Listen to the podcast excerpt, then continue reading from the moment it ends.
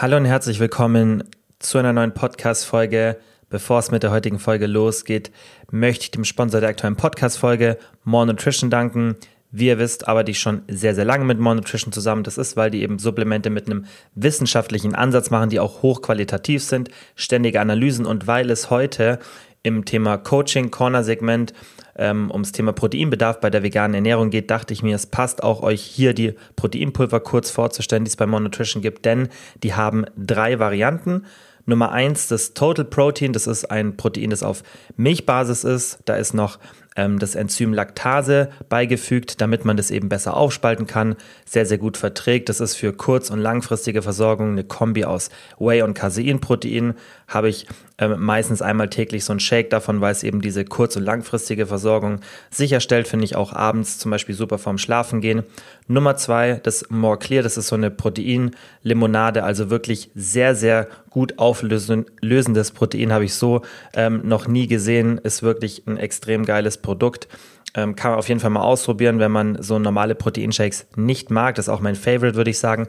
Und das dritte ist eben das, was ich euch auch später dann beim Thema Proteinbedarf bei veganer Ernährung empfehlen werde.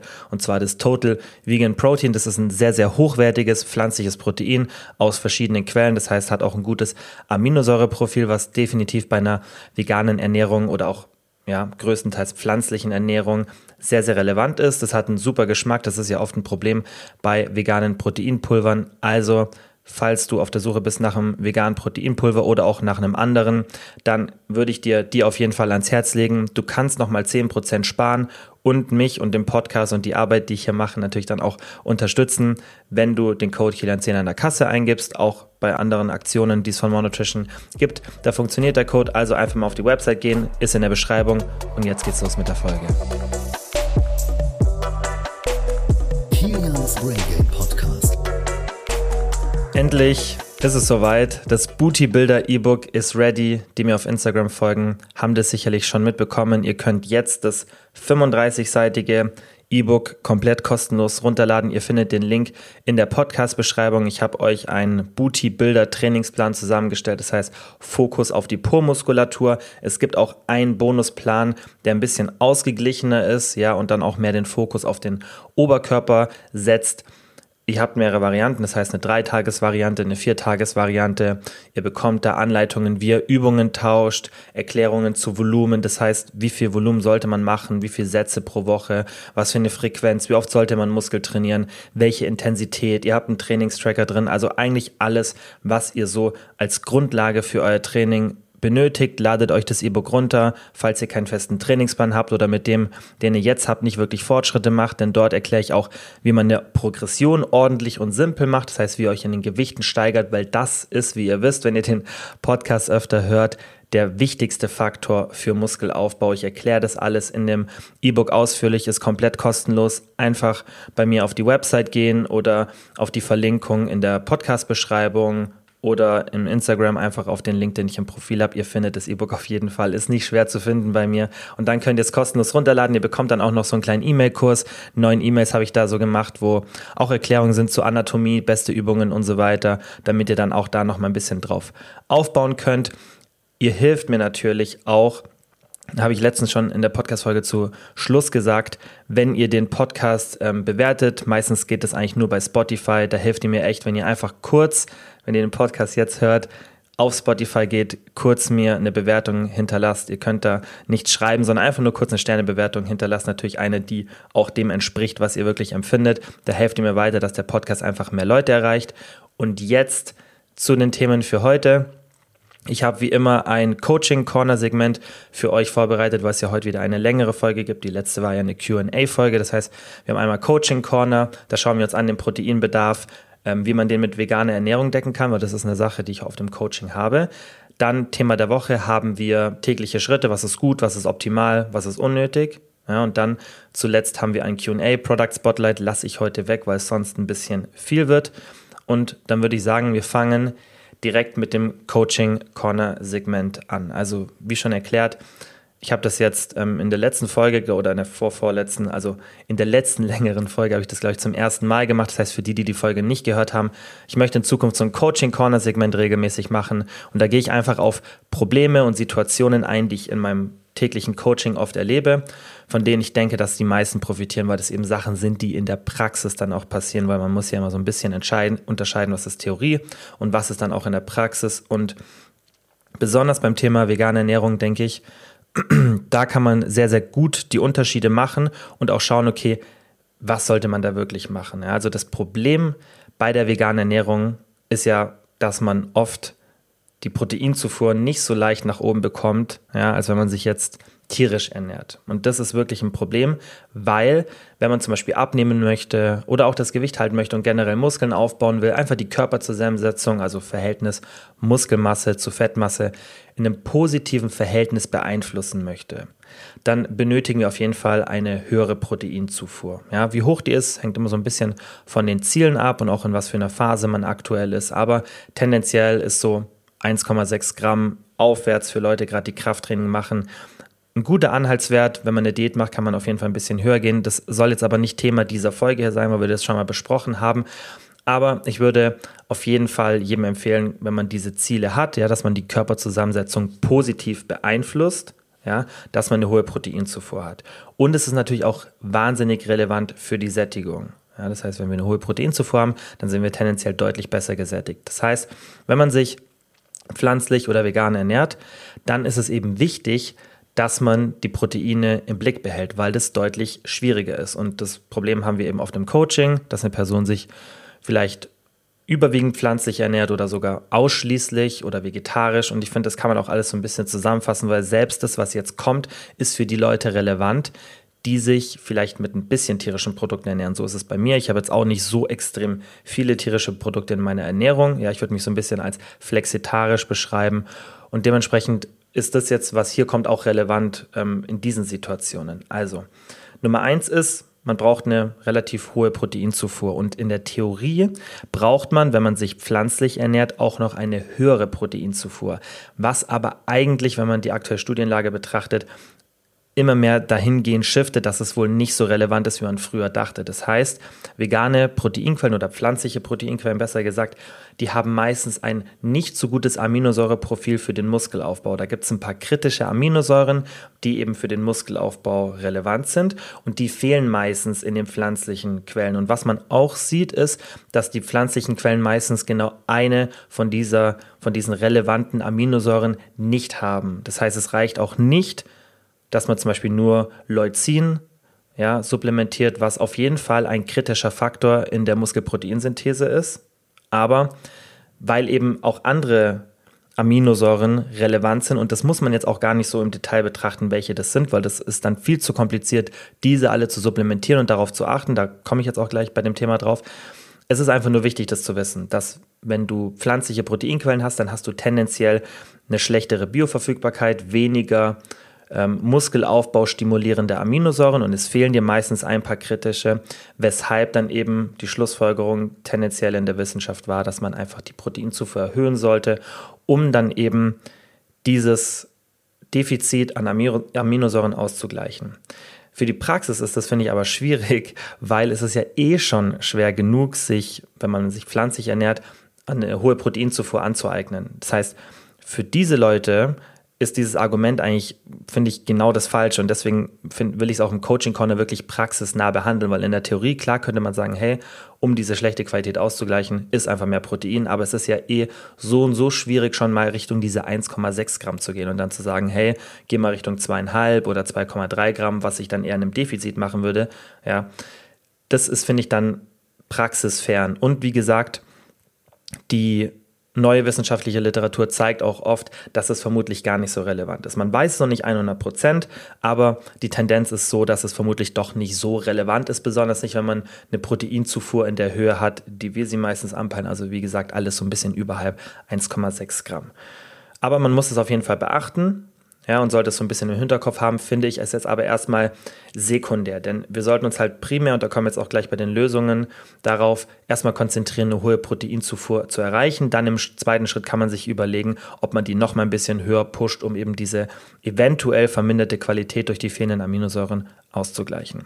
Was ich äh, definitiv problematisch finde oder schlecht finde, sind diese typischen Protein-Cheat Sheets, die dann empfohlen werden, ja, und dann sind irgendwie Nüsse oder andere Proteinquellen drauf, Getreide und so weiter, die dann irgendwie 8 Gramm Protein auf 100 Gramm haben, ja, zum Beispiel Mandeln oder so, das ist irgendwo seine 5, 6, 7, 8, 9 Gramm, ich habe es jetzt nicht im Kopf, ja, ähm, pro 100 Gramm liefern dir dann diese Nüsse so und dann hast du aber zusätzlich 500 bis 600 Kalorien. Und das ist ja für die Praxis total total irrelevant, diese Empfehlung zu machen. Also zu sagen, hey, Mandeln sind jetzt ein guter, eine gute Proteinquelle für eine pflanzliche Ernährung, ist ziemlich falsch. Weil selbst wenn du relativ oder regelmäßig Mandeln in deiner Ernährung drin hast, dann wirst du da am Tag vielleicht drüber drei oder vier Gramm Protein zuführen, ja, über diese Mandeln. Das heißt, es ist keine relevante Proteinquelle. Natürlich, alles addiert sich so ein bisschen und das ist auch wichtig. Dazu kommen wir dann später. Aber diese Cheat Sheets sind meistens sehr, sehr schlecht und meiner Meinung nach auch ziemlich praxisfern. Besonders dann, wenn du Kalorien reduziert isst, also in einer Diät, in der du eben nicht so viel Spielraum mit deinen Kalorien hast, da ist sowas noch noch schlechter als Empfehlung, weil es geht ja erstmal primär darum, deine Sättigung zu kontrollieren und jetzt nicht 500 Kalorien in Form von Mandeln zu essen, damit du 8 Gramm Protein zu dir nimmst. Also ich finde diese Protein-Cheat-Sheets sehr, sehr praxisfern und deswegen ähm, habe ich auch sowas tendenziell nie empfohlen, irgendwie durch solche kleinen Proteinquellen dann ähm, ja die, die, die Protein- Zufuhr in der pflanzlichen Ernährung zu erhöhen, das finde ich ist total an der Praxis vorbei. Und jetzt ähm, gehe ich mal mit euch ein paar Lösungen durch, die ich sinnvoll finde und die ich auch im Coaching gemerkt habe, kann man sehr, sehr gut implementieren und die funktionieren dann auch in der Praxis. Also Nummer eins, was ich vorhin schon gesagt habe, setze lieber erstmal ein tieferes Ziel, also ein tieferes Proteinziel, ja, und fokussiere dich auf eine Beständigkeit, anstatt optimal die Proteinzufuhr zu gestalten, ja, sondern sagt dir, hey, ich will eher eine hohe Beständigkeit und ein tieferes Ziel als ein optimales Ziel und dafür Unregelmäßigkeit.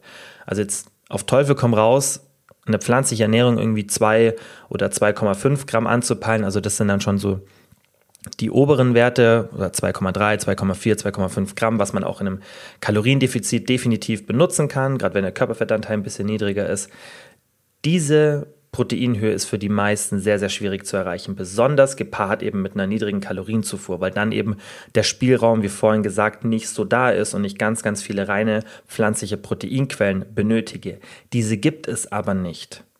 Ja, wenn ich eine tierische Ernährung habe, dann kann ich eine relativ hohe Proteinzufuhr definitiv in einem Kaloriendefizit ganz gut erreichen, weil eben es gibt ganz, ganz viele tierische Quellen, die mir eigentlich fast nur Protein liefern. Das heißt, die haben keine Kohlenhydrate oder Fette, die der, die das Lebensmittel mit sich bringt, die dann meine Kalorienzufuhr in diesem Szenario, wo es mir wirklich nur ums Protein geht, auch gleichzeitig erhöhen.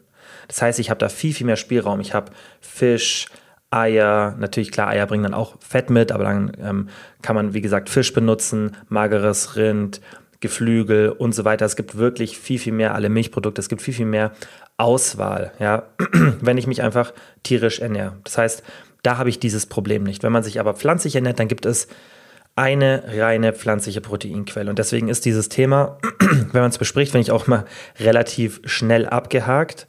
Es gibt meiner Meinung nach nur zwei wirklich relevante pflanzliche Proteinquellen, auf die man sich fokussieren sollte.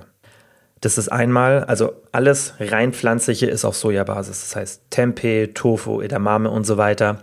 Das sind wirklich diese reinen pflanzlichen Proteinquellen. Natürlich kommt dann meistens auch noch ziemlich viel Fett mit, aber wir haben auf jeden Fall da wirklich eine reine pflanzliche Proteinquelle, die jetzt nicht super viel Kalorien liefert, aber trotzdem einen hohen Proteingehalt. Das ist die einzige Proteinquelle, mit der man arbeiten kann. So, jetzt möchte man vermutlich nicht den ganzen Tag mehrere hundert Gramm Soja essen, Gesundheitlich gesehen vermutlich erstmal kein Problem. Es kommt aber auch da auf die Menge drauf an. Haben wir auch schon mal eine Podcast-Folge drüber gemacht. Aber ich würde es jetzt auch nicht empfehlen, für die tägliche Ernährung wirklich die einzige Proteinquelle oder 70 bis 80 Prozent der Proteinzufuhr über Soja abzudecken. In den meisten Fällen.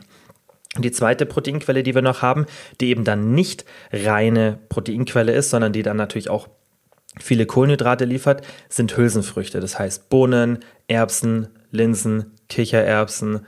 Das ist alles, also diese, diese Kategorie bringt immer relativ viel Protein, meistens so auf 100 Gramm irgendwo zwischen 15 und 30 Gramm. ja, also pro Portionsgröße getrocknet natürlich. Das heißt, da haben wir meistens auch ein gutes Verhältnis von Kalorien zu Protein und da kann man dann eben den Trick benutzen, dass ich sage, okay, statt dass meine Beilage, wenn man sich jetzt so eine normale Mahlzeit anschaut, Nudeln, Kartoffeln, Reis ist, ja, dass ich da halt sage, okay, ich versuche entweder Hülsenfrüchte stattdessen zu nehmen oder zum Beispiel Nudeln, die auf Hülsenfruchtbasis sind. Wenn ich das mache, dann habe ich schon mal in einer Mahlzeit, ja, irgendwie nochmal 20, 30 Gramm Protein zusätzlich, was ich jetzt im Beispiel von Nudeln, Kartoffeln oder Reis nicht hätte. Da hätte ich im besten Szenario 5 bis 10 Gramm Protein vielleicht nochmal, wenn ich so eine 100 Gramm Portion habe, im Vergleich zu 15 bis 30 Gramm. Das heißt, da kann ich nochmal ein bisschen einen Hebel ansetzen von vielleicht nochmal 20, 25 Gramm Protein mehr als in diesem Szenario. Aber dann fehlt bei den meisten natürlich trotzdem noch relativ viel Protein. Und weil dann eben auch diese ganzen Milchprodukte wegfallen, was ja auch bei den meisten, die sich tierisch ernähren, gerade im Frühstück oft eine Anwendung findet und man dann da vielleicht schon mal 20, 30, 40 Gramm Protein abdeckt. Das hat man dann meistens in der pflanzlichen Ernährung nicht. Und das führt uns dann zu der Empfehlung im ersten Teil des Podcasts, also wo ich kurz den Sponsor vorgestellt habe, More Nutrition, und zwar Proteinshakes. Da müsst ihr natürlich nicht den von, von Nutrition nehmen, sondern ihr könnt jegliche Art von veganem Proteinshake nehmen. Achtet einfach darauf, dass es ein Supplementhersteller ist, dem ihr vertraut, weil oft sind die Aminosäuren Werte, die dort ähm, dargestellt werden, nicht korrekt. Manchmal sind es minderwertige Qualitäten und, und, und. Das heißt, da darf man nicht immer vertrauen auf das, was draufschreibt, das draufsteht. Das heißt, nutzt da einen, ähm, einen Supplementhersteller, dem ihr vertraut, der vielleicht auch Analysezertifikate zeigt, äh, zeigt, also unabhängige, weil da habt ihr einfach den größten Hebel. Und meiner Meinung nach und auch meiner Erfahrung nach ist es fast unmöglich für die meisten. Es ist nicht komplett unmöglich, aber es ist in der Praxis extrem schwierig, in einer pflanzlichen Ernährung ohne Proteinshakes eine hohe Proteinzufuhr von zum Beispiel 1,6 Gramm aufwärts abzudecken. Ohne Proteinshakes. Es ist einfach extrem schwierig. Wenn jetzt jemand, wenn ihr irgendeinen Influencer seht oder jemand auf YouTube und die zeigen euch dann so ein Full Day of Eating mit veganer Ernährung, wie man da Protein abdeckt, Klar, das kann man schon so ein bisschen hindrehen, aber ihr werdet das sehen, was ich euch gerade gesagt habe. Die werden sehr, sehr viel Soja benutzen, also sojabasierende Produkte und die werden ganz, ganz viele Hülsenfrüchte benutzen, weil es gibt nichts anderes. Also ich muss mir das auch gar nicht wirklich diese ganzen Videos anschauen, um euch das schon im Voraus zu sagen, weil es ist halt leider so. Ich würde gerne was anderes erzählen, aber es ist halt leider so. Ihr habt da eben diese zwei Hebel und deswegen muss man eben schauen, was ist denn ein realistisches Szenario. Was ich eben nicht gut finde, ist, wenn dann von diesen wirklich Hardcore-Veganern, blöd gesagt, auch wenn es jetzt vielleicht nicht ähm, immer passend ist, aber von diesen Menschen, die wirklich auch viel Zeit haben, für die das extrem wichtig ist, die dann mehrmals pro Tag kochen und wie gesagt auch diesen Zeitaspekt, weil sowas zuzubereiten ist ja dann auch oft nicht so easy, wie bei allem anderen, da ist dann so die Einfachkeit, ist, die fehlt halt einfach. Und Deswegen ist für die meisten meiner Meinung nach unrealistisch, sich dreimal pro Tag irgendwas mit Hülsenfrüchten zu machen und Soja, um dann irgendwann so auf diese 1,6 Gramm bei den meisten zu kommen. Das ist einfach schwierig. Und deswegen ist ein oder zwei Proteinshakes in den meisten Fällen obligatorisch. Das heißt, wir kommen da nicht wirklich drum herum. Jetzt kommt natürlich das Problem, dass ein Proteinshake eine flüssige Nahrungsform ist. Und wie ihr wisst, wenn ihr den Podcast hört, sind flüssige Nahrungsmittel in Bezug auf die Sättigung festen Nahrungsmitteln immer unterlegen. Aber in dem Falle einer niedrigen Proteinzufuhr ist es immer noch besser, wenn ihr erstmal eine hohe Proteinzufuhr erreicht, egal ob die aus flüssiger oder fester Nahrung kommt. Im zweiten Schritt können wir uns dann überlegen, okay, wenn das alles gefestigt ist, das in Ernährung passt, kann ich vielleicht noch mal ein bisschen von diesen flüssigen Proteinquellen ersetzen durch feste. Das wäre dann der zweite Schritt. Aber Ziel sollte erstmal sein, wenn du dich pflanzlich ernährst oder viele pflanzliche Produkte konsumierst, dass du sagst, okay, jetzt ist erstmal mein Nummer eins Ziel, Beständigkeit zu erreichen. Und da geht es jetzt nicht darum, dass ich super meine Sättigung im wirklich im optimalen Szenario habe, sondern dass ich erstmal schaue, okay, wie kriege ich überhaupt eine hohe Proteinzufuhr hin, weil das wird deine Sättigung erstmal positiv beeinflussen. Das heißt, wenn du von zum Beispiel einem Gramm Protein pro Kilogramm Körpergewicht hochgehst, heißt, wir nehmen jetzt einfach mal eine 70 Kilogramm Person, ja, dass wir sagen, okay, 70 Gramm Protein pro Tag und du gehst zum Beispiel hoch auf diese 1,6 Gramm, ja, dann hättest du trotzdem einen positiven Effekt auf die Sättigung, wenn diese Steigerung von den 70 auf wie viel es dann auch immer sind, das werden dann wahrscheinlich irgendwo so um die 110, 120 Gramm sein, wenn wir eben auf diese 1,6 Gramm gehen, diesen Effekt von diesen 50 Gramm oder 40 Gramm Protein mehr, auch wenn der nur durch flüssige Nahrung ist, dann wirst du trotzdem einen positiven Sättigungseffekt haben. Klar, du musst ja dann wieder an anderer Stelle Kalorien wegnehmen, wenn du den gleichen Kaloriengehalt pro Tag hast, aber dieser Effekt wird trotzdem positiv sein, weil Protein einfach der sättigendste Nährstoff ist. Wie gesagt, dann im zweiten Schritt kann man sich darum kümmern, die flüssigen Quellen gegen feste auszutauschen oder einen Teil davon. Aber meiner Meinung nach die einzige langfristige Lösung, eine hohe Proteinzufuhr und da, ich wiederhole es jetzt ein paar Mal, aber dann bleibt es auch, glaube ich, wirklich hängen, von diesen mindestens 1,6 Gramm pro Kilogramm Körpergewicht zu erreichen, gerade wenn man Krafttraining macht, die wirst du meiner Meinung nach in einer pflanzlichen oder hauptsächlich pflanzlichen Ernährung ohne Proteinshakes in den wenigsten Fällen mit einer hohen Beständigkeit erreichen. Das heißt, Proteinshakes sind einfach ein Mittel, damit wir die Beständigkeit erhöhen und wie ihr wisst, ist Beständigkeit einfach das Wichtigste. Und dann kann man sich um die kleinen Details kümmern, aber es gibt also das, was ich jetzt sage, ist so im Endeffekt, das fasst das Thema ganz gut zusammen. Es gibt kein es gibt keine magischen Lebensmittel, weil nach denen sucht man dann oft. Ja, gibt es vielleicht irgendwie noch andere Quellen, die man nicht auf dem Schirm hat. Und natürlich, klar, kann man mit den Soja-Varianten auf jeden Fall mal so ein bisschen in die Tiefe gehen, mal schauen, was gibt es da. Es gibt ja eben nicht nur Tofu oder Tempeh, sondern da gibt es schon viele andere Verarbeitungsformen, aber das wird dich auch nicht so weit bringen, ja, sondern du hast eben diese zwei Hebel, Soja oder Hülsenfrüchte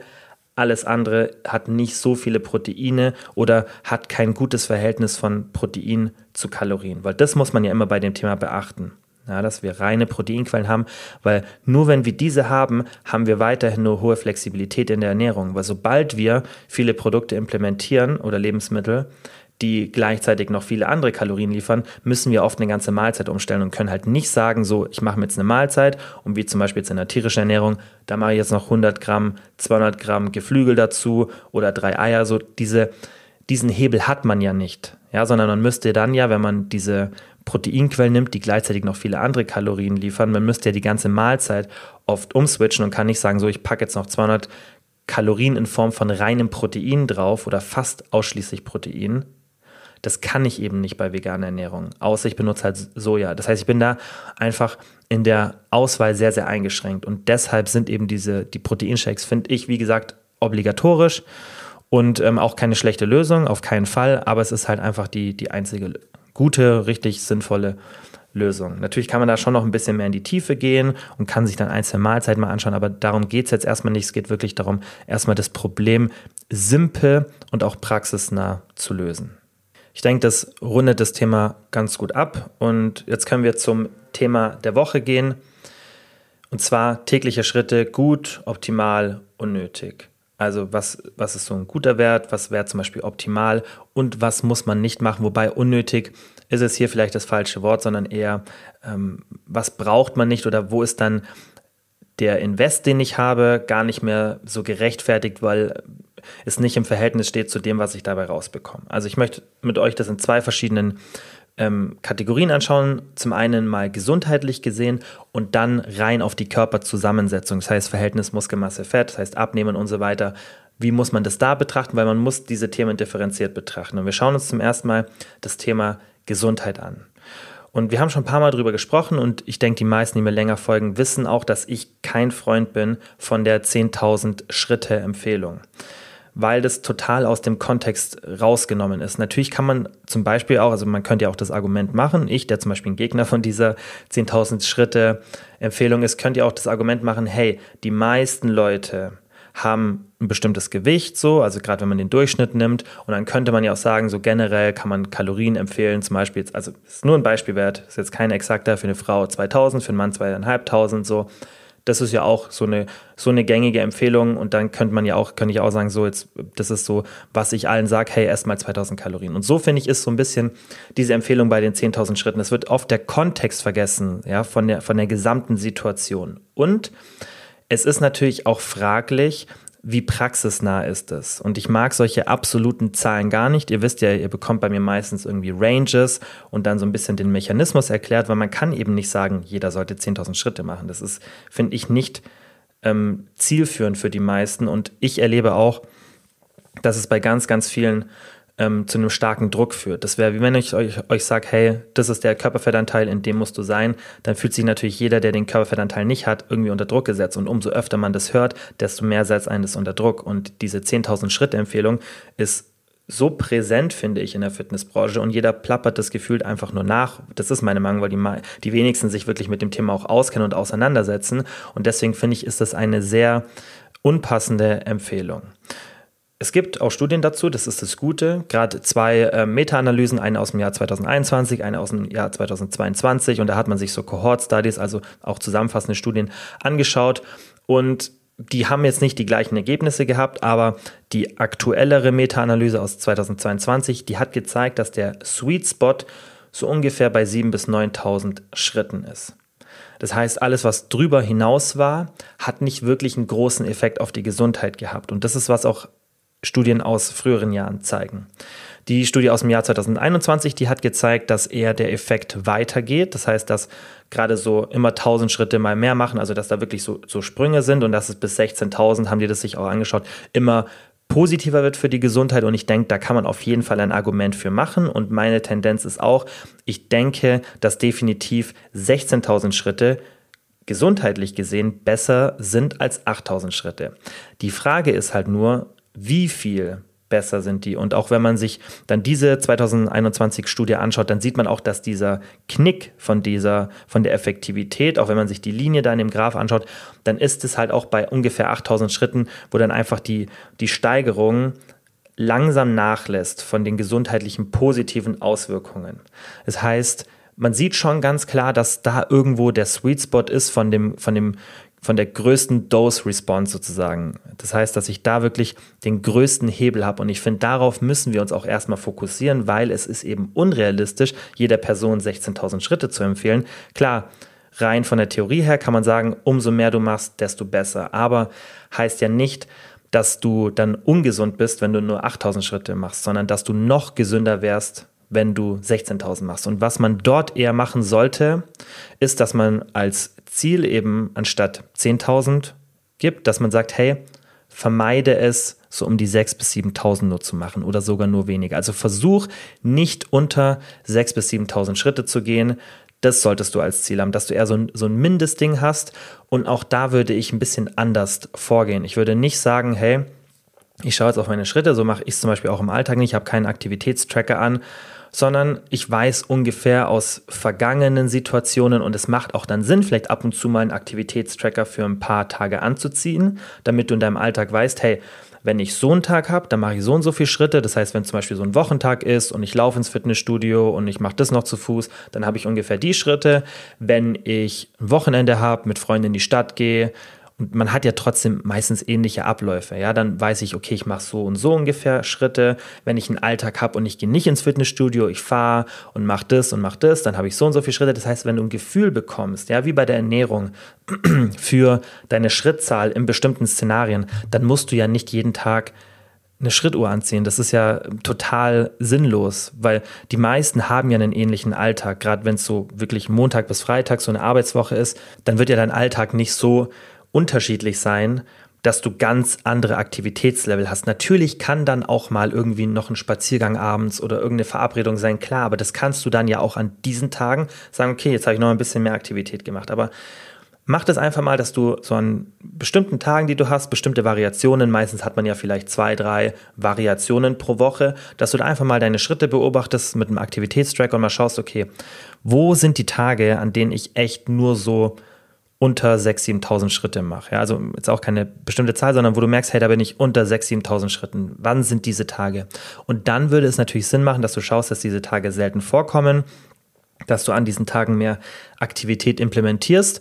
Und dann kann man sich schon nach oben arbeiten. Aber erstmal als Grundziel und auch das, dass du weißt, okay, jetzt mache ich wirklich erstmal so das Pareto-Prinzip. Das heißt, ich mache so, habe den größten Hebel ja, also dass du wirklich so die, die größten gesundheitlichsten Vorteile für den Invest, den du machst, mitnimmst. Da weißt du, wenn du einfach, wie gesagt, über diesen 6.000, 7.000 Schritten bist, dann ist eigentlich alles erstmal okay. Und die meisten machen sich eben viel, viel später Druck, also bei einem viel, viel späteren Ziel, bei den 10.000. Das heißt, sie versuchen immer diese 10.000 Schritte zu erreichen. Wenn man das nicht gemacht hat, man fragt sich auch gar nicht, wieso ist das jetzt eigentlich schlimm, sondern es ist halt einfach so ein Ziel, das jeder sagt. Und wenn ich das nicht habe, dann irgendwie nehme ich sofort zu oder bin sofort ungesund, das ist ja oft der Gedanke. Und du musst dieses negative Assoziieren ein bisschen loswerden und auch lernen, dann einfach deinen Hunger ein bisschen anzupassen. So mache ich es zum Beispiel auch in meinem Alltag. Wenn ich einen Tag habe, an dem ich mich weniger bewege, dann ist es einfach so, dass ich da versuche, ein bisschen weniger zu essen. Ich habe ja auch tendenziell ein bisschen mehr weniger Hunger, weil der Hunger reguliert sich ja auch entsprechend der Aktivität. Dazu kommen wir gleich im Thema Körperzusammensetzung. Aber es macht auch Sinn, dass du lernst, es so ein bisschen anzupassen. Ich denke, Trotzdem, wie gesagt, dass mehr Schritte immer besser sind, aber auch nicht mehr Schritte, sondern einfach mehr Aktivität. Schritte sind ja nur unsere, unser Proxy sozusagen, um das zu messen. Und man muss immer auch diesen Mehraufwand beachten. Und gerade so mehrmals tagsüber spazieren gehen ist halt für die meisten sehr, sehr schwierig im Alltag anzuwenden. Und das erlebe ich halt auch auf dem Coaching.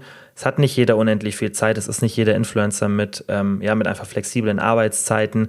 Und wenn diese Leute dann, ähm, ja, tagsüber, und ich bin ja auch in der Situation, in der ich mir das selber einteilen kann, aber auch mir fehlt die Zeit, so viel Aktivität jeden Tag zu haben, dass ich wirklich sage, ich habe jeden Tag irgendwie 12, 13, 11, 10.000 Schritte. Das habe ich auch nicht jeden Tag aber es passt halt auch einfach gerade nicht zu meinem Alltag und deswegen muss ich mir kein unrealistisches Ziel setzen, sondern ich schaue einfach, dass ich mir erstmal ein realistisches Ziel setze, das auch zu meinem Alltag passt und von dort aus kann ich dann weiterarbeiten. Und wie gesagt, man muss ja auch weil es ja so viele Bereiche gibt, die die Gesundheit beeinflussen und natürlich ganz, ganz viele mit einem großen Hebel und Aktivität ist ein sehr, sehr großer Hebel, also mit der größte. Aber trotzdem muss ich da erstmal schauen, weil ich will ja vielleicht Ernährung, ähm, Sport und so weiter. Also ich habe vielleicht mehrere Bereiche, Schlaf, Stress und so weiter. Ich will ganz, ganz viele Bereiche optimieren. Dann kann ich nicht erwarten, dass ich sofort in jedem Bereich, wenn ich beginne mit diesem Journey sozusagen, gleich das Maximum erreiche. Und das ist mir eben bei dieser Vorgabe wichtig, dass man erstmal anfängt mit den Basics, und nicht versucht, gleich alles perfekt zu machen. Eben nicht versucht, auf diese 15, 16, 17.000 Schritte zu kommen, sondern dass man sagt, okay, den größten Hebel habe ich irgendwo bei 8.000, 9.000 Schritten. Ich schaue, dass ich nicht unter die 7.000, 6.000 komme. Das ist mein Ziel. Aber ich muss es auch nicht auf Teufel komm raus extrem viele oder auch 10.000 Schritte machen. Beim Thema Körperzusammensetzung, da schauen wir jetzt uns erstmal an, was passiert beim Abnehmen oder was ist da relevant. Also, wenn wir abnehmen, dann wollen wir natürlich meistens einen relativ hohen Kalorienverbrauch erreichen. Weil wenn wir einen höheren Kalorienverbrauch haben, dann haben wir natürlich einen besseren Hebel in der Ernährung. Ihr wisst aber auch, dass ich kein Freund bin davon, den Kalorienverbrauch ins Unermessliche zu pushen.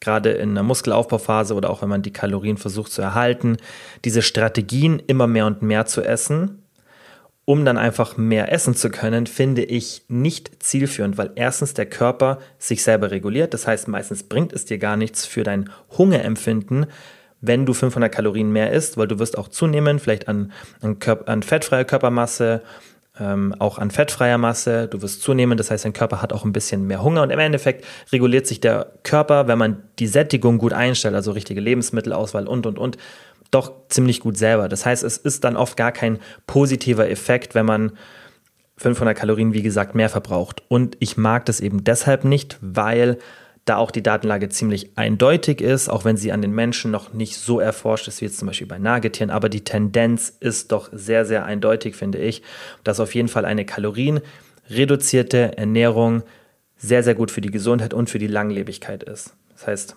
Caloric Restri äh, Restriction, also im Endeffekt weniger zu essen, muss ja auch nicht unbedingt im Defizit zu sein, aber einfach tendenziell weniger Kalorien zu sich zu nehmen, ist vermutlich besser für die Langlebigkeit. Das heißt, dieses extreme Pushen von Kalorien, damit man mehr essen kann, ist meiner Meinung nach auch oft ein Grund, weil man die Sättigung nicht im Griff hat oder ein schlechtes Essverhalten hat. Das heißt, es ist auch gar nicht notwendig, das zu machen. Und ich kann euch zum Beispiel mal sagen, dass ich nur ungefähr um die 2400 bis 2800 Kalorien esse obwohl ich schon sehr, sehr viel Muskelmasse habe und jetzt auch nicht super leicht bin. Ja, also ich wiege so um die 80 Kilo und für die meisten mit meiner Muskelmasse wäre das, also die würden viel, viel mehr konsumieren, viel, viel mehr und das gleiche ähm, sportliche Intensität und so weiter, die würden meistens eher so 3,2, 3,4, 3,5 Kalorien konsumieren. Aber ich mache das bewusst, weil ich mich eben aktiv in eine Caloric Restriction bringe, weil es gar nicht notwendig ist, so viel Kalorien zu konsumieren und weil ich das auch nicht möchte. Und deswegen würde ich euch einfach empfehlen, da auch beim Abnehmen die Aktivität zwar in Relevanz zu nehmen, also zu schauen, dass ihr mehr Kalorien verbraucht, aber auch nicht in jeder Phase, in der ihr seid, das ins Unermessliche versucht zu pushen. Es ist halt auch in manchen Situationen relevanter als in anderen, zum Beispiel bei kleinen Frauen, wenn man jetzt 1,60 ist oder unter 1,60, vielleicht nicht so, einen, ähm, nicht so einen großen Bodyframe hat, das heißt von der Knochenstruktur dann auch auf diese Größe nicht so viel Gewicht bei einem bestimmten Körperfettanteil hält, dann hat man oft einen niedrigen Kalorienverbrauch. Und dann ist natürlich mehr Aktivität relevanter, weil es ist dann einfach schwierig, wenn man eine Diät mit 1300, 1200 Kalorien machen muss, weil man nur 1700 ver verbraucht und dann ein ordentliches Defizit erreichen möchte. Dann macht natürlich mehr Aktivität mehr Sinn, weil dann ist es schon wichtig, dass du ein bisschen mehr essen kannst. Das heißt, man muss natürlich auch die Situation anschauen und wo einfach unser Hebel ist. Da muss man aber auch sagen, dass Cardio teilweise dann effizienter ist, weil logischerweise, wenn du einen Spaziergang machst, dann brauchst du einfach länger, um diese Kalorien zu verbrauchen, die du jetzt bei einer Cardio-Einheit, die auch nicht so intensiv ist, dass sie uns auch nicht so belastet von der Regeneration, brauchst du einfach, du brauchst einfach mit den, mit den, mit den Schritten, mit so einem Spaziergang brauchst du einfach länger. Und wir müssen ja immer an erster Stelle die Effizienz haben, weil wir können viel in der Theorie sagen, das und das und das wäre besser, aber wenn das dann alles jeden Tag drei Stunden braucht, dann ist das, finde ich, keine praxisnahe Empfehlung, sondern dann ist es nur Theorie, weil man es nicht umsetzen wird. Und das muss man ja immer beachten. Und deswegen kann man auch Cardio implementieren, statt eben diese Schritte zu zählen. Dann musst du dir natürlich auch fragen, okay, Beständigkeit, was bringt es jetzt, wenn ich mir eben ein schwieriges, ein zu schwieriges Ziel setze, ja, wie, wie gesagt, jeden Tag eine halbe Stunde Spaziergang, wenn ich es eh nicht einhalten kann. Das heißt, da musst du dir dann auch realistische Ziele setzen, schauen, okay, wo kann ich die Zeit unterbringen? Und ich würde dir immer empfehlen, den Grundsatz zu nehmen, erstmal deine Aktivität in den Alltag zu integrieren und dann danach kannst du dir überlegen, so, mache ich jetzt noch jeden Tag eine halbe Stunde Spaziergang, teile den irgendwie auf, oder mach eine, äh, eine Session Cardio.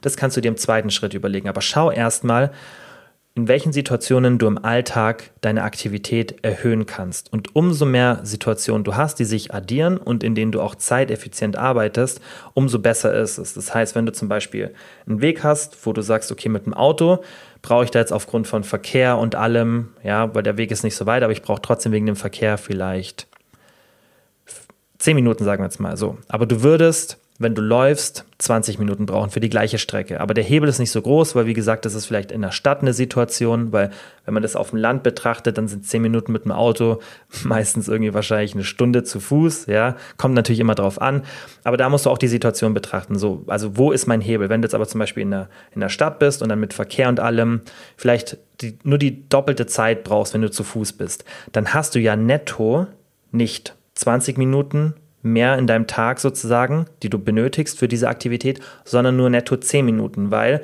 dir fahren, du hast ja diese Differenz von 20 auf 10 Minuten und das wäre eine geschickte Implementierung, weil du packst es nicht oben drauf, sondern du machst einfach eine Situation, dann nutzt du einfach diesen Hebel. Ja, und das würde ich dir empfehlen, dass du solche Situationen erstmal suchst. Okay, was fahre ich mit der Bahn, mit dem Auto, wo ich laufen könnte, wo ich vielleicht nur einen doppelten Zeitaufwand habe oder ein bisschen mehr, aber dafür deutlich mehr Aktivität.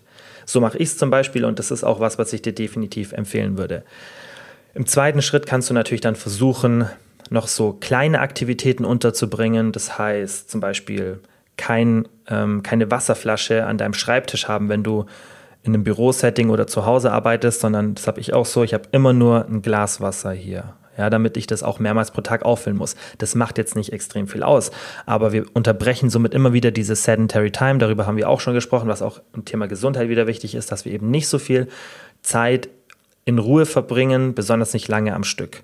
Dann kannst du schauen, dass du die Treppen ins Fitnessstudio nimmst, anstatt einen Aufzug. Dann kannst du schauen, dass du beim Einkaufen ein bisschen weiter weg parkst. Das heißt, wirklich so diese kleinen ähm, Methoden, dass du irgendwie sagst, okay, ich bringe den Müll öfter raus und lass es nicht so voll werden. Wirklich so diese kleinen Situationen, die dann sicherlich nicht so viel ausmachen. Aber das ist der zweite Schritt, was dann natürlich auch viel mit deiner Gewohnheit zu tun hat. Aber primär würde ich mir erstmal diese Situationen, die ich zuvor erwähnt habe, anschauen und sagen, okay, wo in meinem Alltag kann ich wirklich auch mal signifikant ein bisschen Aktivität sammeln, wo ich wirklich mal 10, 15, 20 Minuten am Stück laufe und eben nicht ein Glas Wasser hole, was ungefähr 10 Sekunden laufen ist. Also das ist, finde ich, relevanter und hat auch einen viel, viel größeren Hebel und auch, wie gesagt, viel, viel mehr Relevanz, weil über diese Kleinigkeiten wirst du jetzt nicht so viel Aktivität zusammenbringen, ja, über dieses weiter wegparken, Treppen sammeln und so weiter, obwohl ich das ja auch empfehle.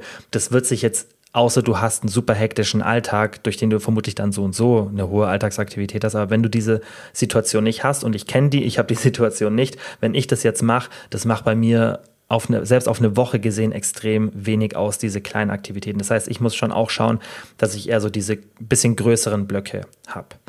Und dann würde ich auch mal testen, gerade in Bezug auf deine Körperzusammensetzung, wo ist denn der Sweet Spot der Hungerunterdrückung? Denn es gibt da so eine U-shaped Curve. Das heißt, wir haben, wenn wir das, die, ähm, die Beziehung zwischen Aktivität und Hunger betrachten, dann könnt ihr euch das wie so ein umgekehrtes U vorstellen. Das heißt, wir haben von unten nach oben haben wir die Sättigung, das heißt, wie satt bin ich, und von links nach rechts haben wir die Aktivität. Das heißt, mit steigender Aktivität haben wir erst das U geht sozusagen nach oben, das heißt, wir haben erst eine positive Auswirkung auf die Sättigung und dann fällt es wieder. Das heißt, moderate Aktivität ist kurz gesagt das, wo wir hingehen sollten. Dann haben wir eine positive Hungerunterdrückung bei den meisten Menschen. Ich erlebe aber auch immer wieder im Coaching, dass es da extreme ähm, ja, Sonderfälle gibt sozusagen. Das heißt, dass eine Person extrem viel Aktivität haben kann und dann trotzdem eine gute Hungerunterdrückung hat. Das ist relativ individuell, aber tendenziell ist es so, dass diese U-shaped Curve Curve stattfindet. Und deswegen kannst du auch ein bisschen testen, wo bin ich da. Mach mal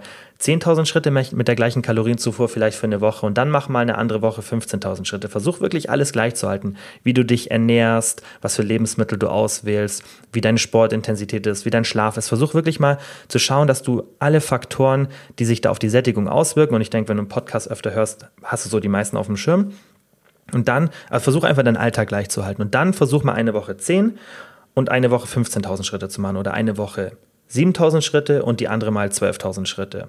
Und dann schau mal, wie ist dein Hungergefühl? Vielleicht wird es besser, vielleicht wird es schlechter, vielleicht verändert sich es gar nicht. Das wäre auch gut, wenn du weißt, hey, ich kann meine Aktivität um 5.000 Schritte erhöhen, aber es verändert sich nicht.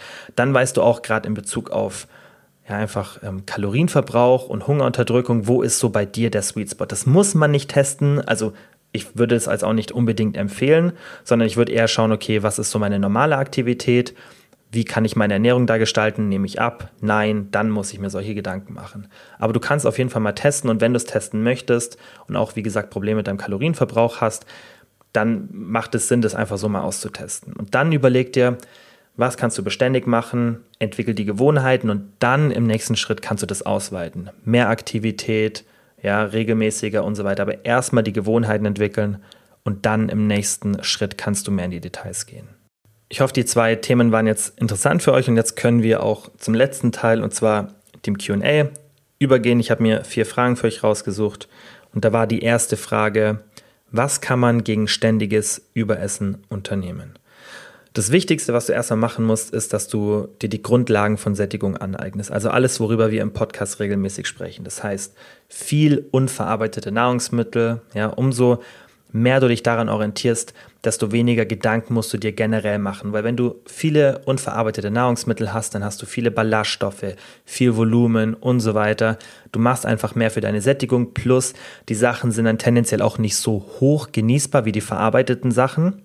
Und dementsprechend machst du einfach das Beste für deine Sättigung. Also wirklich erstmal so, wenn du das Problem hast, schau erstmal nicht an der Oberfläche, okay, was verursacht das Überessen jetzt, welche Situation, sondern schau erstmal so wirklich bei der Ursache, habe ich meine Sättigung im Griff. Und das ist bei den meisten eben nicht der Fall.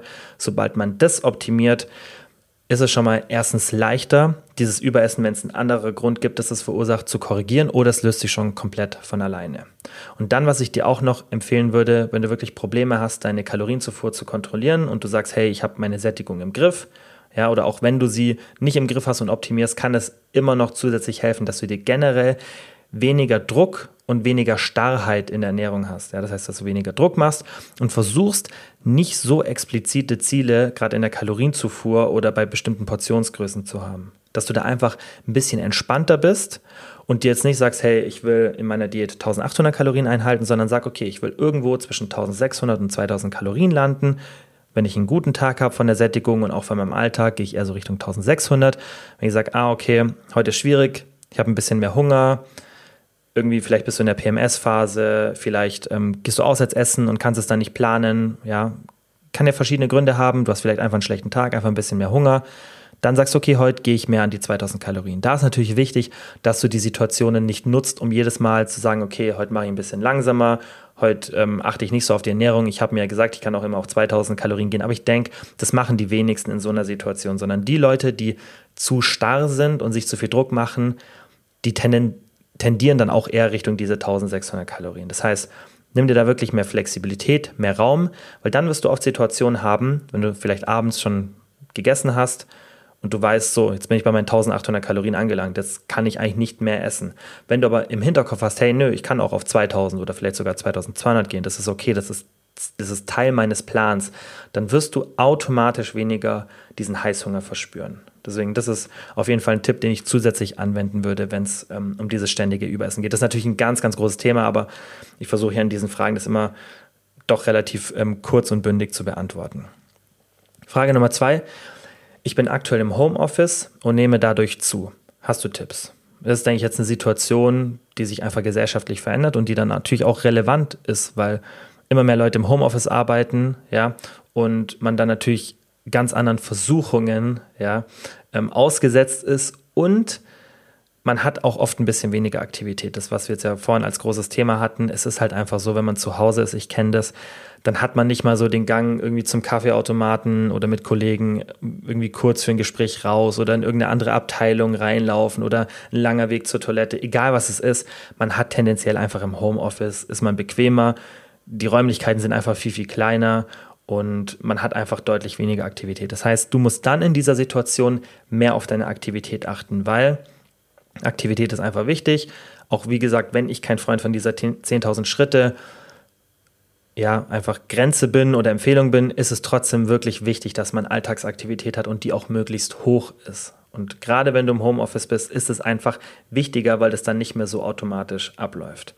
Nummer zwei, was du beachten solltest, ist auf jeden Fall dein Essensumfeld. Das heißt, wie Ernährung bei dir im Haushalt positioniert ist.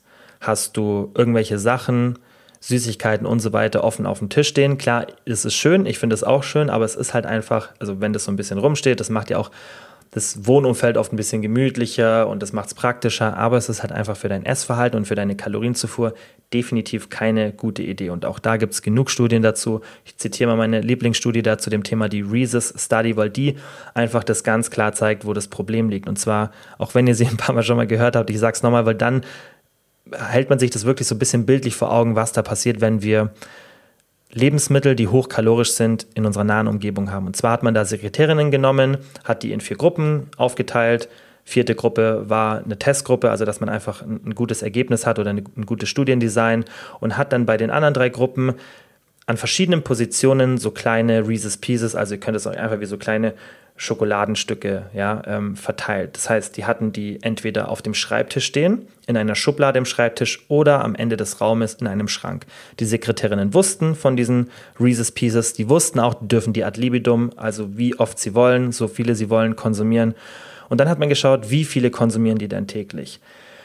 Und was krass war, ich habe jetzt die genauen Zahlen nicht mehr im Kopf, welche also wie viel insgesamt konsumiert wurden, aber es war ungefähr sowas wie im Schrank waren es dann zwei oder drei Stück pro Tag, auf dem Schreibtisch waren es irgendwie elf und in der Schublade im Schreibtisch waren es irgendwie sieben. Also man hat eine klare Verringerung gesehen, alleine dadurch, dass die vom Schreibtisch in die Schublade genommen wurden. Und ich finde, was das zeigt, ist, dass der physische Aufwand nicht wirklich größer ist. Klar, du musst die Schublade aufmachen, aber ich denke, das ist jetzt für den Körper, gerade vom, vom regulatorischen System, für Dopamin und so weiter, nicht so ein hoher physischer Aufwand, dass er rechtfertigt, dass man weniger konsumiert. Ja, das heißt, ob man jetzt eine Schublade aufmacht zum Beispiel oder zwei, wenn sie das noch verglichen hätten, das wäre, denke ich, diese eine Schublade mehr aufmachen ist kein großer zusätzlicher Aufwand, sodass dann der Konsum weniger wird. Das heißt, ich denke, dass allein das nicht im Blick haben, und das ist auch der logische Schluss, finde ich, die, den Konsum reduziert hat. Das heißt, es ist erstmal gar nicht so wichtig, eine physische Hürde zu schaffen, sondern im ersten Schritt erstmal eine visuelle Hürde. Und dann im zweiten Schritt, weil wir ja auch gesehen haben oder man in dem Experiment sieht, von der Schublade, das heißt visuell nicht sichtbar, Richtung Schrank war trotzdem nochmal eine deutliche Verringerung des Konsums und wirklich eine erhebliche. Wie gesagt, ich habe jetzt die Zahl nicht mehr im Kopf, aber sie war wirklich erheblich. Und das zeigt uns ja auch, dass der zusätzliche physische Aufwand, das heißt Aufstehen an diesen Schrank laufen, nochmal eine große Hürde darstellt. Das heißt, die haben sich öfter die Frage gestellt, will ich jetzt wirklich aufstehen? Und das kennt ihr sicherlich selber. Und dann sagt man, ja, okay, ist es mir gerade nicht wert. Gerade bei solchen kleinen Belohnungen wie wirklich so einem kleinen Schokoladenstück. Und diese Grundlagen können wir auf den gesamten Lebensraum übertragen, weil das auch in anderen Studien auf andere Art und Weise demonstriert wurde, dass ein physischer oder eine physische Barriere und auch das visuelle Umfeld relevant ist. Das heißt, nehmt euch den Grundsatz, alles, was ihr weniger konsumieren wollt, das heißt viele kaloriendichte, verarbeitete Sachen, die schaut ihr, dass ihr die an Orten habt, die vielleicht nicht sofort sichtbar sind, die vielleicht auch physisch ein bisschen schwieriger erreichbar sind und im Umkehrschluss alles das, was ihr gerne öfter konsumieren wollt, das solltet ihr irgendwo präsent platzieren. Das heißt zum Beispiel Obst irgendwie präsent auf dem Küchentisch oder auch gerne im Wohnzimmer irgendwo platzieren. Irgendwelche anderen Sachen spielt es gar keine Rolle, was ihr einfach öfter konsumieren wollt. Das könnt ihr auch irgendwo platzieren. Das heißt, alles was ihr essen wollt, versteckt ihr so ein bisschen oder macht es nicht so leicht erreichbar und auch visuell nicht so sehr sichtbar. Und das, was ihr öfter konsumieren wollt, macht im Umkehrschluss physisch leicht erreichbar und auch leichter sichtbar. Das ist ganz, ganz wichtig, weil in so einer Situation hat man eben öfter diese Versuchung. Diese gibt es leider auch oft am Arbeitsplatz, also merke ich auch oft im Coaching, dass dann irgendwie der Chef regelmäßig irgendwo Süßigkeiten hinstellt oder Kollegen was mitbringen. Das sind dann nochmal, finde ich, andere Situationen, da muss man anders schauen, wie man die handelt. Aber wenn man das Essensumfeld selber im Griff hat und das hat man zu Hause, klar spielt dann Partner oder Familie natürlich auch eine Rolle. Aber da findet man, denke ich, immer eine Lösung und das ist immer individuell. Aber tendenziell könnt ihr euch daran orientieren, Essensumfeld positiv manipulieren. Die vorletzte Frage war, wie kann man Frustessen stoppen. Und das ist jetzt ein bisschen anders als das Thema Überessen, weil Frustessen, da geht es ja wirklich darum, dass ich eine negative Situation kompensiere. Und das macht man aus verschiedenen Gründen, aber oft ist es auch so ein bisschen Prokrastination. Ja, das heißt, wenn ich zu wenig Dopamin habe, wenn ich irgendwas machen muss, auf das ich keine Lust habe, dann suche ich mir eben, das ist ganz menschlich, irgendeinen Dopamin-Trigger, irgendeinen Serotonin-Trigger, der mir einfach ein positives Gefühl gibt. Und Essen ist eben leider eine dieser Sachen.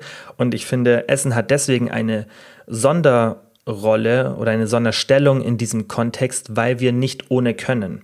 Wenn man jetzt andere Kompensationen anschaut, wie Rauchen, ähm, Alkohol, irgendwelche anderen Sachen, die das Dopaminsystem triggern, dann kann ich ja sagen, okay, die haben einfach keinen Platz in meinem Leben, weil sie sind schlecht für mein, für mein Dopamin und ähm, schlecht eben für diese Kompensation. Und deswegen möchte ich sie generell nicht in meinem Leben haben. Und deswegen mache ich einen kompletten Ausschluss oder einen fast kompletten Ausschluss, dass ich zum Beispiel sage, hey, Alkohol trinke ich nur am Wochenende. Sowas wäre zum Beispiel ja auch eine Idee, dass man das nicht schwarz und weiß sieht, sondern dass man sagt, okay, an den meisten Tagen konsumiere ich das nicht. So, beim Essen habe ich das Problem, da kann ich das nicht machen. Das heißt, Essen ist eins dieser Sachen, die wir eben ständig um uns herum haben. Und deswegen müssen wir diese Situationen auch anders lernen zu handeln. Man kann eben nicht wie bei anderen Sachen sagen, so, wie kann ich das sein lassen? Einfach, klar, dann könnte man Techniken finden, um das nicht mehr zu machen.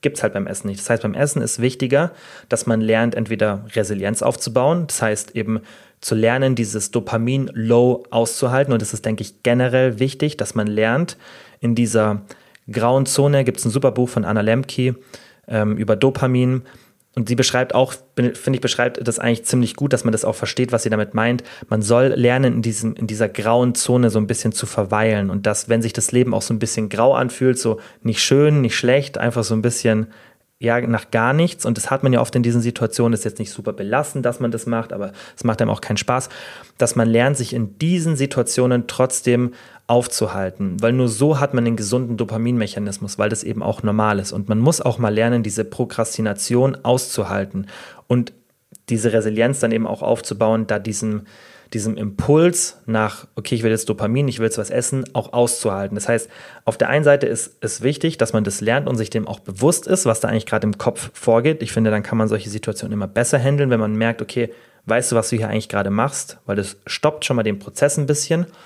Und natürlich macht es auch Sinn, dass du dir andere Dopamin-Trigger suchst. Gerade wenn du zum Beispiel einen schlechten Tag hast, verbunden mit negativen Emotionen, ist es ja auch nicht immer das Beste, diese negativen Emotionen immer auszuhalten und sich immer in diesem Modus zu befinden. Das heißt, es macht schon Sinn, dass wir auch diesen Dopaminmechanismus eben triggern und dass es uns dann auch wieder gut geht. Das ist auf jeden Fall wichtig, auch gerade wenn es zum Beispiel um Stress geht. Da macht es auch nicht Sinn, den Stress auszuhalten, ja, sondern da bei diesem Aushalten geht es mir wirklich um diese Prokrastination von diesem ja, es fühlt sich so nach nichts an. Aber wenn man wirklich Stress hat und dann isst, und es kann natürlich dann auch Frustessen sein, wenn man irgendwie gestresst ist, genervt ist, dann ist es wichtig, dass man eben eine andere Kompensation findet als Essen. Und darüber haben wir auch schon ein paar Folgen gesprochen. Such dir einfach irgendwas, was dir eine positive Bestätigung gibt. Kann auch irgendwas Forderndes sein, weil das triggert auch immer Dopamin, wenn du irgendwas Neues lernst, irgendwas Interessantes machst. Ja, das ist dann zum Beispiel, warum Puzzle zum Beispiel vielen Leuten Spaß macht, weil das ist ja dann auch schon eine Aufgabe. Aber eben diese Lösung des Problems macht dann eben Spaß. So funktioniert Dopamin. Dopamin ist kein Belohnungshormon, sondern eigentlich ein so ein bisschen der Weg ist das positive Dopaminhormon. Ja, so kann man das ein bisschen besser beschreiben. Und da ist es halt wichtig, dass du dir irgendwas suchst, was du regelmäßig machen kannst. Sollte natürlich nicht schädlich sein, und das haben wir auch schon oft besprochen, aber daran kannst du dich immer orientieren. Irgendwas, was dir gut tut, vielleicht auch was dich fordert, was interessant ist, das als Kompensation und dann einfach regelmäßig in den Situationen anwenden. Und auch schauen, dass du eben dein Stresslevel nach unten bekommst. Letzte Frage für heute war, ich habe Angst, nach der Diät mehr zu essen und weiß nicht, wie viel Kalorien ich danach verbrauche, um mein Gewicht zu halten. Also in der Situation empfehle ich dir, dass du erstmal deine Diät richtig aufsetzt, aber das ist ein eigenes Thema für sich, weil viele wissen auch nicht wirklich, wie sie sich nach der Diät verhalten sollen. Deswegen gibt es auch bei mir im Coaching keine Ernährungspläne, irgendwas Festes, sondern ich zeige dir immer, wie passt du das an deinen Alltag an, wie funktioniert Ernährung, wie funktioniert dein Körper, weil nur so kannst du den Jojo-Effekt vermeiden, nur so kannst du auch nach der Diät diese guten Gewohnheiten entspannt beibehalten. Wenn du einen festen Ernährungsplan machst, dann fragst du dich danach so, was mache ich jetzt? Esse ich noch eine Mahlzeit mehr? Ja, vielleicht willst du dich auch nicht mehr dran halten, weil du nur diese Energie dafür hattest, um dich an diesen strikten Plan zu halten während der Diät. Das sind ja oft die Probleme, die auftreten. Das ist der Jojo-Effekt. Ich bin ja dafür, dass der Jojo-Effekt kein physiologisches Problem hauptsächlich ist, sondern einfach ein verhaltenstechnisches Problem. Das heißt, wenn du diese Angst hast, dann befasst dich erstmal mit Ernährung während deiner Diät und folg nicht einfach irgendeinem strikten Plan. So, wenn du jetzt aber trotzdem immer noch Angst hast, dann kann ich dir erstmal sagen, du brauchst keine Angst haben, weil dein Stoffwechsel passt sich zwar temporär in der Diät an, aber Studien wie zum Beispiel das Minnesota Semi-Starvation Experiment, das ich auch schon ein paar Mal zitiert habe, wo sie wirklich ein extremes Kaloriendefizit durchgeführt haben, das heute aus ethischen Beweggründen gar nicht mehr so im Studiendesign möglich wäre. Das würde durch keinen Ethikrat vor einer Studie durchgehen. Aber da haben die das eben gemacht und wir haben die Ergebnisse und deswegen kann man die auch nutzen. Und da hat man gesehen, dass selbst eine extreme Kalorienreduktion gepaart mit extrem erhöhter Aktivität und dann auch resultierend in einem sehr, sehr niedrigen Körperfettanteil zu keinen wirklich bleibenden und negativen Stoffwechselanpassungen führt. Das heißt, die hauptsächliche Stoffwechselanpassung ist dann, weil das Gewicht geringer ist. Das heißt, du solltest dann auch, wenn die Diät vorbei ist, deine Erhaltungskalorien neu berechnen auf Basis deines jetzigen Gewichtes. Zieh 5 bis 20 Prozent ab für die Stoffwechselanpassungen und dann warte einfach drei, vier Wochen, bis sich dein Leptin wieder erholen kann, bis der Stoffwechsel, so diese Grundstoffwechselrate hochfährt. Natürlich auch beachten, ist deine Aktivität anders und so weiter. Aber dann musst du dir keine Sorgen machen. Nach drei bis vier Wochen wirst du normaler wieder, normalerweise wieder auf deinem Baseline-Level sein. Natürlich wirst du aber, wenn deine Aktivität gleich ist, ja, wie im Vergleich zu, zum Start der Diät, weniger verbrauchen, weil du weniger wiegst. Das wirst du einfach nicht verhindern können und deine Grundstoffwechselrate wird vermutlich auch ein bisschen geringer sein, weil dein Leptin-Level einfach mit einem niedrigeren Körperfettanteil auch einfach geringer ist, weil Fettzellen einfach hauptsächlich Leptin produzieren und das ist halt einfach so. Ist jetzt aber nicht schlimm und der Effekt ist jetzt auch nicht so riesig. Dann Nummer zwei, denk dir, dass die Kalorien jetzt erstmal nicht so wichtig sind, ja, also was für eine Kalorienzufuhr du jetzt wirklich hast, sondern ist einfach erstmal so ein bisschen nach Gefühl oder auch so, wie du es dir vorstellst. Also geh wirklich von dem Gedanken weg, ich muss jetzt ganz genau wissen, wie viel Kalorien ich verbrauche. Weil du verbrauchst eh nicht jeden Tag gleich Kalorien und du kannst eh nicht ganz akkurat tracken, weil Lebensmittelschwankungen haben, du Fehler machst und und und. Das heißt, das ist gar nicht wichtig, sondern man muss da ein bisschen anders denken. Das ist genau bei einer Diät so. Da, klar kann man das kalkulieren, aber wichtiger ist, dass du schaust, okay, das ist jetzt meine Kalkulation, das mache ich und was passiert jetzt mit meinem Körper? Und wenn es eben nicht so passiert, wie ich es mir wünsche, was muss ich dann verändern, damit ich da hinkomme? Das heißt, man muss da immer ein bisschen umdenken, weil man eben nicht diese genaue Kalkulation hat. Die kann man nie haben. Und so ist es auch, wenn du dein Gewicht halten möchtest. Versuch einfach mal einer Strategie nachzugehen von der Kalorienzufuhr oder auch so ein bisschen nach Gefühl zu essen. Und dann achte mal drauf, was passiert mit deinem Körper. Wieg dich weiterhin regelmäßig, schau dir deine Umfänge vielleicht an, Bilder, achte darauf, wie deine Kleidung sitzt, wird die vielleicht wieder ein bisschen enger. Solche Sachen, damit du einfach siehst, okay, esse ich jetzt wirklich zu viel oder oder esse ich nicht zu viel? Ja, weil am Anfang kann man immer viel Theorie machen, aber du kannst ziemlich schnell reagieren, wenn du merkst, hey, ich nehme jetzt gerade irgendwie innerhalb von vier Wochen immer wieder, ich nehme ein Kilo zu und nach zwei Wochen geht es wieder 200 Gramm, das geht so konstant nach oben. Ja, wenn ich auch mit Durchschnittsgewichte von den einzelnen Wochen anschaue, sondern nicht einzelne Gewichtsdaten, sondern wirklich das Durchschnittsgewicht. Aber ich sehe, ein Trend geht nach oben dann weißt du ziemlich sicher, dass du vermutlich aktuell ein bisschen zu viel ist. Das ist dein Mechanismus. Du musst gar nicht wissen und du brauchst gar nicht diese Angst haben, dass du jetzt, ja, statt 2100 Kalorien nur 2000 Kalorien verbrauchst, sondern du musst schauen, okay, so ernähre ich mich, das passiert in der echten Welt, was muss ich umstellen? Bisschen mehr bewegen, bisschen weniger essen. Diese Reaktion musst du dann haben. Und nicht, versuch das nicht so perfekt zu machen, weil das ist gar nicht relevant. Du wirst so und so dann irgendwie was anpassen müssen oder vielleicht auch gar nicht. Aber du musst es gar nicht so genau wissen. Das ist, denke ich, das, das Wichtigste für dich in so einer Situation. So, das war's für heute. Ich hoffe, es hat euch gefallen. Ich hoffe, gerade die zwei Themen, die wir behandelt haben, Proteinbedarf und auch die täglichen Schritte und natürlich auch die Fragen, haben euch sehr geholfen. Wie immer, falls ihr irgendwie Unterstützung braucht, wisst ihr ja, könnt ihr bei mir ins Coaching kommen. Da könnt ihr immer ein kostenloses Beratungsgespräch machen. Einfach auf die Website gehen oder mir in Instagram eine DM shooten und dann, wie immer, vielen, vielen Dank fürs Zuhören. Wir sehen uns am Donnerstag wieder und ciao.